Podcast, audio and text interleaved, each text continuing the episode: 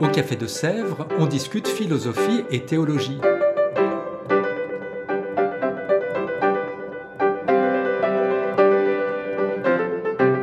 C'est là que chaque semaine, Claire et Isabelle dialoguent avec un enseignant du Centre Sèvres, faculté jésuite de Paris.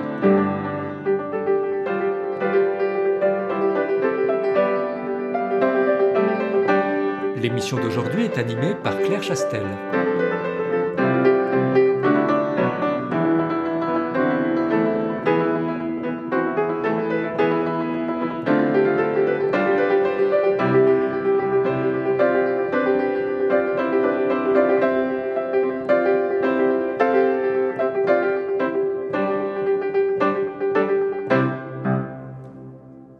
Auditrice, auditeur, bonjour. Qu'est-ce que la philosophie a à voir avec la naissance? Pour répondre à cette question, nous recevons aujourd'hui Clarisse Picard. Clarisse Picard est philosophe, maître de conférence ici au Centre Sèvres. Elle a mené une thèse de doctorat qui, même si ses domaines de recherche sont plus larges, inaugure une recherche inédite en phénoménologie de l'enfantement dans une perspective féministe. Et cette année, Clarisse Picard donne justement un cours sur la philosophie de la naissance. Clarisse Picard, bonjour. Bonjour Claire Chastel. On traverse collectivement, individuellement, des crises euh, euh, morales, sociales, écologiques très importantes. En quoi la philosophie peut-elle aider à une renaissance, tant individuelle que sociétale? Quel rapport la philosophie entretient-elle avec la naissance et la renaissance? Merci Claire Chastel pour cette question. La philosophie entretient en réalité un rapport euh, tout à fait paradoxal avec la naissance. En effet, jusqu'à très récemment, la philosophie n'avait pas pris pour thème la question du sens de la naissance, alors même pourtant que, dès sa jeunesse grecque, la philosophie est intimement liée à l'expérience de la naissance, souvenons-nous de la maïotique socratique, mais aussi avec l'expérience de l'amour, tout autant que de la mort. Et tout cela poursuivant une quête d'immortalité de l'âme par l'exercice de la pensée.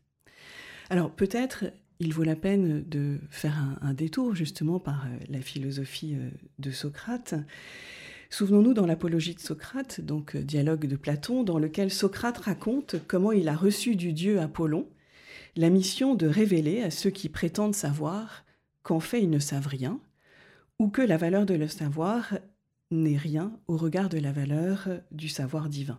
Alors Socrate reçoit du Dieu cette vocation comme une invitation, explique-t-il, à exhorter ses concitoyens à une prise de conscience de leurs propres mesures, autrement dit à une meilleure connaissance de soi-même. Alors comment Socrate s'y prend-il? C'est là que nous rejoignons euh, progressivement notre question sur la naissance. En fait, Socrate prête main forte au Dieu, explique-t-il, par le moyen de ce qu'il appelle la réfutation dialectique, auquel il donne le nom de maïotique ou art de l'accouchement. Alors pour donner à comprendre ce dont il s'agit, Socrate précise dans le dialogue intitulé Le thé et tête, je le cite, À mon métier de faire les accouchements appartiennent toutes les autres choses qui appartiennent aux accoucheuses, mais il en diffère par le fait d'accoucher des hommes mais non des femmes, et par le fait de veiller sur leurs âmes en train d'enfanter, mais non sur leur corps. Alors en ce sens, tout l'enjeu de la mission de Socrate, n'est-ce pas, on le, perçoit en lisant ce dialogue, n'est pas d'engendrer un savoir qui viendrait de lui-même, mais d'accoucher une pensée, celle de son interlocuteur.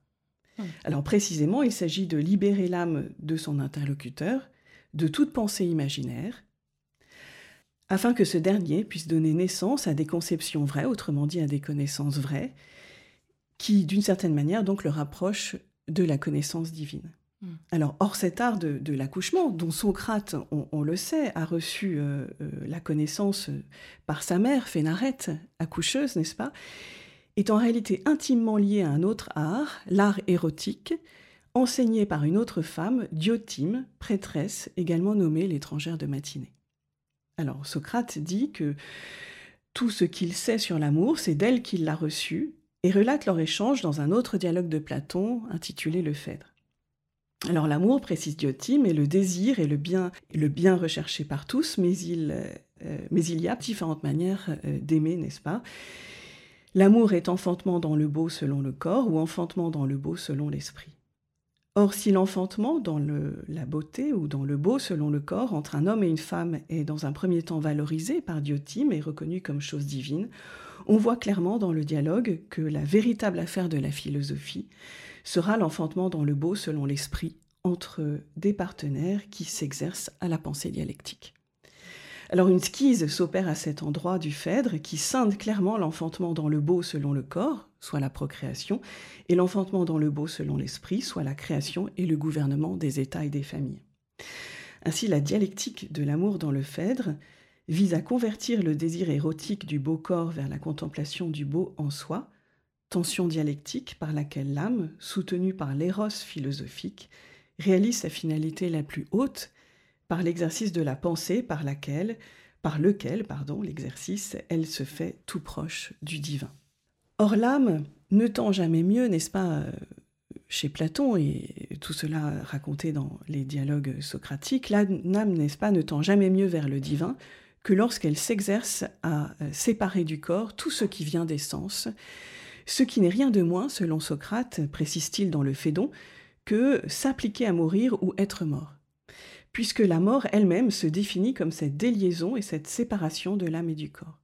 Alors c'est dans ce contexte qu'il faut comprendre que s'appliquer à la philosophie, selon Socrate, c'est ne s'occuper de rien d'autre que de mourir ou d'être mort, afin que l'âme, sans l'entrave du corps, accède à l'immortalité.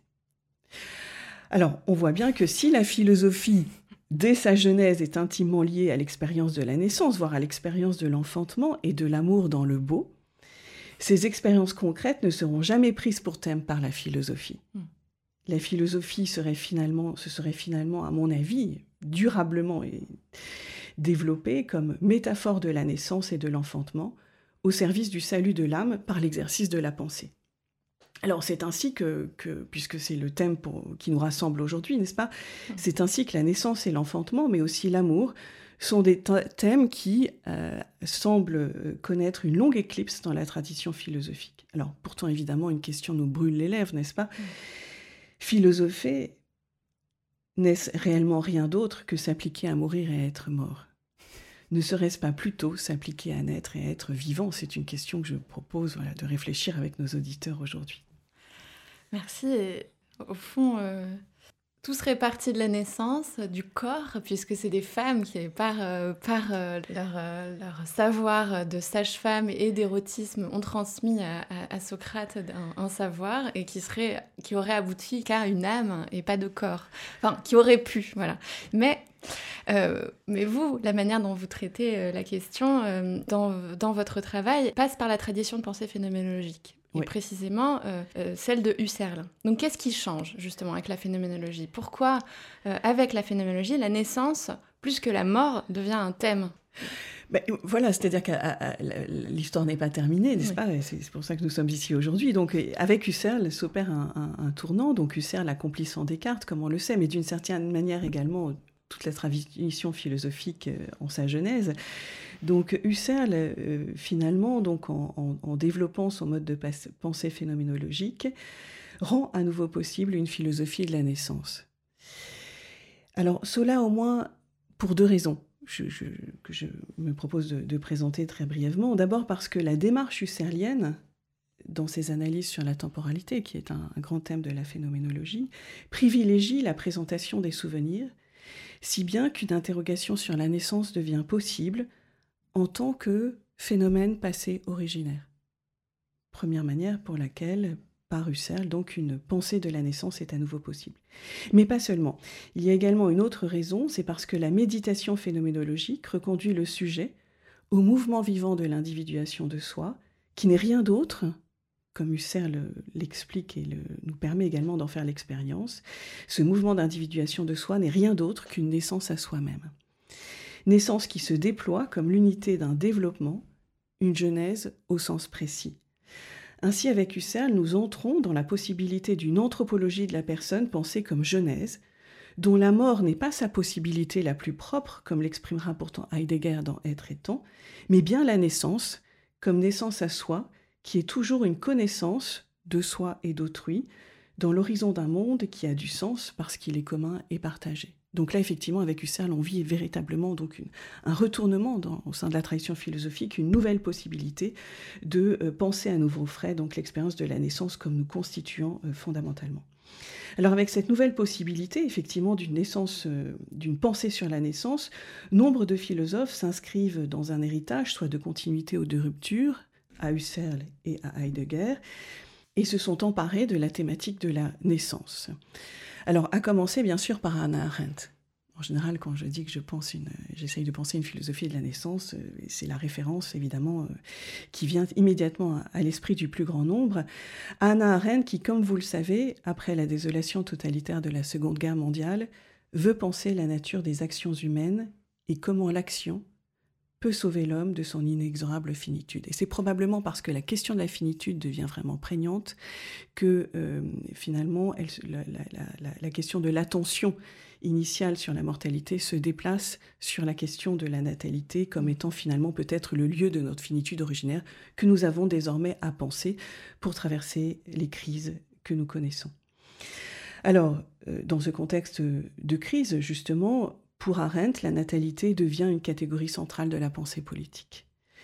La natalité, telle qu'elle le définit, est à la fois la naissance d'hommes nouveaux et le fait qu'ils commencent à nouveau l'action dont ils sont capables par droit de naissance. Alors cette faculté, effectivement, de, la natalité nous rappelle constamment, je cite Anna Arendt, j'aime beaucoup cette citation, nous rappelle constamment que les hommes, bien qu'ils doivent mourir, ne sont pas nés pour mourir, mais pour innover.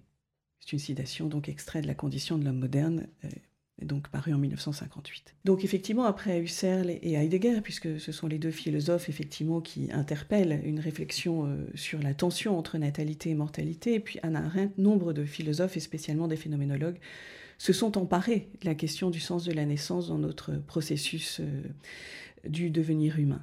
Alors je, pense notamment bien évidemment à Emmanuel Levinas qui a développé une pensée tout à fait conséquente, notamment sur la paternité. Euh, mais également, je pense à Maurice Merleau-Ponty, Juan Patochka, Michael Dufresne, Michel Henry ou encore Paul Ricoeur. Et euh, je pense également à des philosophes plus contemporains comme Claude Romano, Nathalie de Prats ou Emmanuel Housset. Ou encore très récemment, Frédéric Jacquet a développé une métaphysique de la naissance tout à fait conséquente et Frédéric Spinirni propose également une réflexion politique sur la naissance dans le sillon d'Anna Arendt, mais pas seulement. En raison de la multiplicité et de la diversité de ces pensées sur la naissance, je ne peux ici les ressaisir en une seule proposition. En revanche, il est possible de dégager une constante, malgré l'importance de euh, chacun de, ses travaux et de ce qu'il apporte à la tradition philosophique, tous semblent pourtant manquer l'enfantement, c'est-à-dire une pensée de la naissance comme naissance du corps de chair de la mère. Alors certains, certes, bien sûr, évoquent l'enfantement, la mère et la relation mère-enfant dans sa primordialité, mais l'enfantement n'est jamais explicitement pris pour thème. Or, dans le contexte des mutations anthropologiques radicales qui s'annoncent, à savoir euh, la fin euh, probable de l'enfantement en raison de la fabrication de gamètes artificiels et du recours à l'utérus artificiel, il devenait, à mon avis, urgent d'aborder philosophiquement donc le sens de la naissance du point de vue de l'expérience qu'en font les femmes lorsqu'elles donnent naissance à un enfant. Hmm. Au fond, la question radicale qui euh, nous oblige aujourd'hui, à mon avis, à un débat public est la suivante. Quel sens cela a-t-il que tous les enfants, garçons et filles, naissent d'un corps humain féminin et en sont ainsi dépendants? Y a-t-il une raison à cela, une nécessité, une finalité? Ou au contraire, s'en passer serait-il le signe d'une liberté enfin acquise sur notre finitude? Mais du coup, qu'est-ce que, qu'est-ce que cette philosophie de l'enfantement, elle apporte à toute la philosophie, les philosophies de la naissance une philosophie de l'enfantement permet de se situer d'un point de vue complètement nouveau pour la tradition philosophique, qui consiste finalement à décrire comment une femme qui donne naissance à son enfant se perçoit elle-même dans ce moment si particulier de l'enfantement. Mmh. Alors dans les travaux que j'ai menés euh, auparavant, donc sur cette question, je décris l'enfantement selon la temporalité propre à l'expérience d'une femme qui donne naissance à son enfant, à savoir, suivant le temps du désir et de l'attente, le moment paroxystique de l'accouchement, puis le temps de la dépendance totale réciproque d'une mère à son enfant, enfin celui de la reconnaissance mutuelle de chacun, donc euh, mère et enfant, comme sujets à la fois reliés et séparés, existant chacun pour lui-même. Mm. Alors, ce faisant, une femme qui enfante éprouve au plus intime de son corps de chair un double mouvement d'involution et d'évolution qui engage toute sa personne, corps, âme ou psyché et intellect, et que j'ai décrit comme un processus à la fois d'incarnation et d'individuation de soi de la mère dans sa relation à son enfant, ainsi qu'avec le père ou l'autre parent. Et c'est finalement, avec ces descriptions phénoménologiques, je crois, le mouvement originaire du naître à soi-même en donnant naissance à un autre que soi, par différenciation de soi à partir d'un état premier d'indifférenciation qui est mis au jour. Autrement dit, le mouvement par lequel nous naissons à soi-même. En ce sens, une philosophie de l'enfantement éclaire ce qui était euh, encore jusqu'à alors un point aveugle de la philosophie.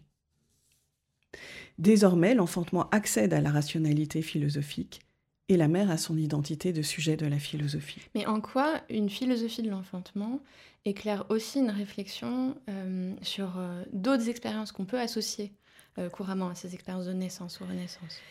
Ben, C'est une très bonne question parce que ce qui m'intéresse effectivement dans la philosophie de l'enfantement, c'est d'abord d'honorer cette philosophie pour elle-même, c'est-à-dire la possibilité de penser philosophiquement l'enfantement et euh, de donner aux femmes mères la possibilité de devenir sujet de la philosophie. Mais ce qui est intéressant également, c'est de voir en, quoi est-ce qu'une philosophie de l'enfantement éclaire toute autre expérience que nous associons couramment à des expériences de naissance ou de renaissance. Or, ces expériences, finalement, lorsque nous écoutons nos contemporains, il s'agit des mêmes expériences que celles que nous avons évoquées tout à l'heure et, euh, avec Socrate, c'est-à-dire l'expérience de l'amour, de la création, que ce soit la création artistique ou autre type de création, et de l'engagement éthique et politique pour la cité. Alors, cependant, après avoir traversé une pensée de l'enfantement, ces expériences euh, sont éclairées d'un nouveau jour. On comprend désormais qu'elles dépendent de la pluralité des personnes engagées, hommes et femmes, quel que soit leur sexe, leur genre, leur orientation sexuelle ou leur modèle familial, et qu'à chaque fois, ces expériences de renaissance individuelle ou sociétale engagent toute la personne dans l'unité de ses dimensions corporelles, psychiques ou spirituelles et intellectuelles, mais aussi bien sûr relationnelles, révélant par là que toute expérience de naissance et de renaissance est nécessairement l'aventure d'une connaissance qui est toujours une reconnaissance mutuelle des sujets engagés dans un projet commun. Car ce qui est en jeu avec euh, l'expérience euh, de la naissance, c'est toujours la différenciation, qui est la condition de notre culture et de notre civilisation, dont je crois nous avons grandement besoin aujourd'hui. Merci infiniment Clarisse Picard pour ces apports riches et puissants. Euh, je redis que vous donnez un cours sur philosophie de la naissance, naître, donner naissance et renaître du 3 novembre au 15 décembre au Centre Sèvres. Merci Claire Chastel. À bientôt, au revoir.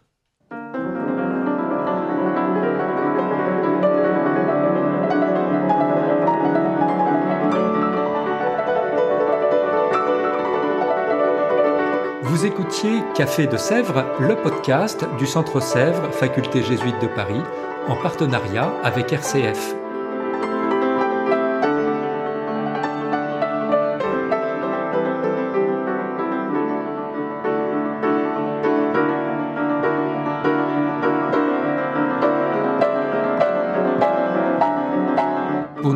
Aucun épisode, abonnez-vous sur votre application préférée.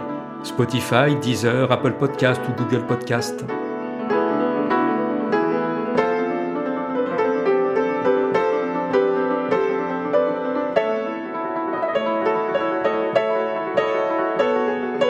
Et sur notre site internet www.centresèvres.com, découvrez l'ensemble de nos cours et conférences en philosophie et théologie. À bientôt!